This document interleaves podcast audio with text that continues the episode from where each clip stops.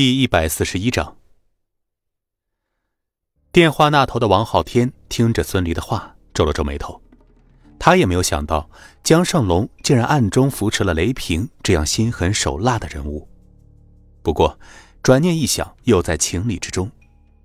江胜龙本身就心狠手辣，扶持一个小弟，沾染地下世界的利益也是很正常的。而且，雷平也还可以帮助江胜龙处理一些灰色产业。江城这几天没有来任何杀手，李虎不是个弱手。他身边也有几个硬茬子，对付李虎，江胜龙自然会出几个重量级打手。看来晚上江胜龙是打算让魏有龙出手了。电话那头，王浩天分析道：“真想去梁子会馆看看你和魏有龙的第一战到底孰强孰弱呀？”哎，王浩天的语气里居然带着几分失望。孙离沉声说道。天哥，我可不想让人知道我是李虎背后的人，所以，呵，不用担心，伪装好点没人会想到是你这个小保安搅动的江城地下。王浩天笑道：“不过，除掉雷平，确实无意间给我们提供了便利。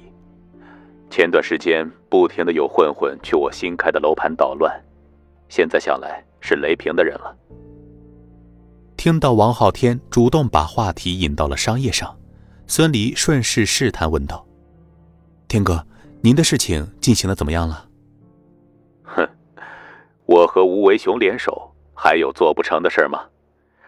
我现在有信心，三个月之内让江城实业的利润缩水七成，那样，对江胜龙而言，江城的产业就没有任何的意义了。”孙离。既然你决定扶持李虎了，光靠武力威慑是不够的，必须给他足够的利益。这次商战搞垮江城实业后，江城市内会有大批量的产业低价出手，到时我可以帮着拍下来几个，你可以转手让李虎帮你经营。王浩天的安排让孙离心里感动，在自己没有想到的时候，他就已经为自己安排好了。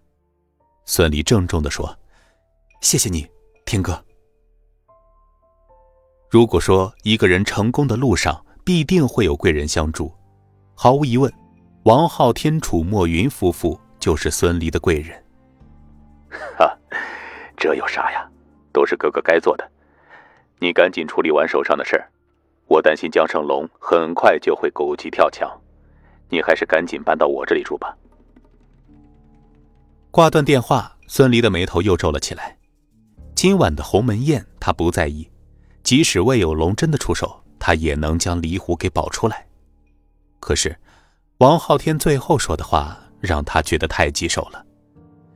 江胜龙狗急跳墙、鱼死网破的时候，孙离必定会暴露出来，而那时候，孙离的一切都会暴露在江胜龙的目光之下，包括父母、秦可兰，还有和自己相关的一切。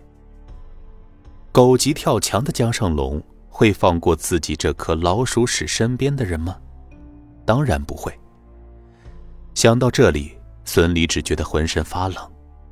他突然意识到，强大如王浩天在对付江胜龙的时候，为什么也会瞻前顾后的了？刚从医院出来，若是这么一会儿就返回医院，肯定会引起父母的怀疑，所以。孙离索性直接回了秦氏公司，决定到饭点儿再过去。可是，等他到公司的时候，很奇怪的是，秦可兰并没有找自己的麻烦，甚至连秦可兰的贴身秘书小宋都没有找自己的麻烦。哟，孙离站岗呢？听说你又旷工了？秘书处的小丽冲着孙离嘿嘿笑着。而后垫着脚尖凑到孙离的耳边，嘤嘤说道：“一百块的罚款交了吗？”小丽，你别离我那么近，让小宋看到了，又该给秦总打小报告了。孙离无奈的推了推小丽，谁知道小丽不以为意的说道：“放心吧，秦总带着小宋出去了，不在公司。”听着小丽的话，孙离恍然大悟。难怪小丽这小丫头今天敢对自己这么亲密了，原来老板没在家呀。哦，呃，秦总干啥去了？那谁知道呢？小丽说着，暧昧的点了一下孙离强壮的身体，而后笑呵呵的扭动着腰肢上厕所去了。此时的秦可兰已经领着小宋在商场逛了大半天了。小宋觉得秦总今天很奇怪，向来都是职业装现身的冰美人，竟然要挑选休闲装。小宋，这套怎么样？秦可兰拿着一套黑色西装问道。小宋严重怀疑秦可兰根本就不知道职业装、休闲装和运动装的区别。每次秦可兰看上的都是小西服领，完全和职业装没有什么区别。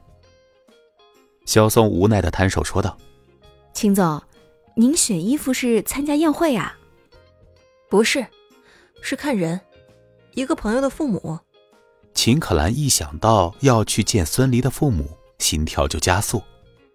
员工的父亲生病了，他这个董事长去看看也说得过去吧？哦。那就没有必要穿的这么严肃了，穿休闲和运动的就好了呀。小宋无奈的将秦可兰领到了休闲运动区。小宋此时没心思八卦秦可兰到底是去见谁的父母，他只想赶紧结束这场单方面诉求的购物。秦总是一个没有私生活的女人，不能强求太多。秦总，这个怎么样？小宋指着一套粉色的运动装说道。太鲜艳了吧！听着秦可兰的话，小松一阵无奈。秦可兰虽然是个冷冰冰的女总裁，但也不过才二十四岁，正是年轻漂亮的年纪，竟然觉得粉红色太鲜艳了。果然，女强人是要牺牲某些女性特质的。本集播讲完毕，感谢您的收听。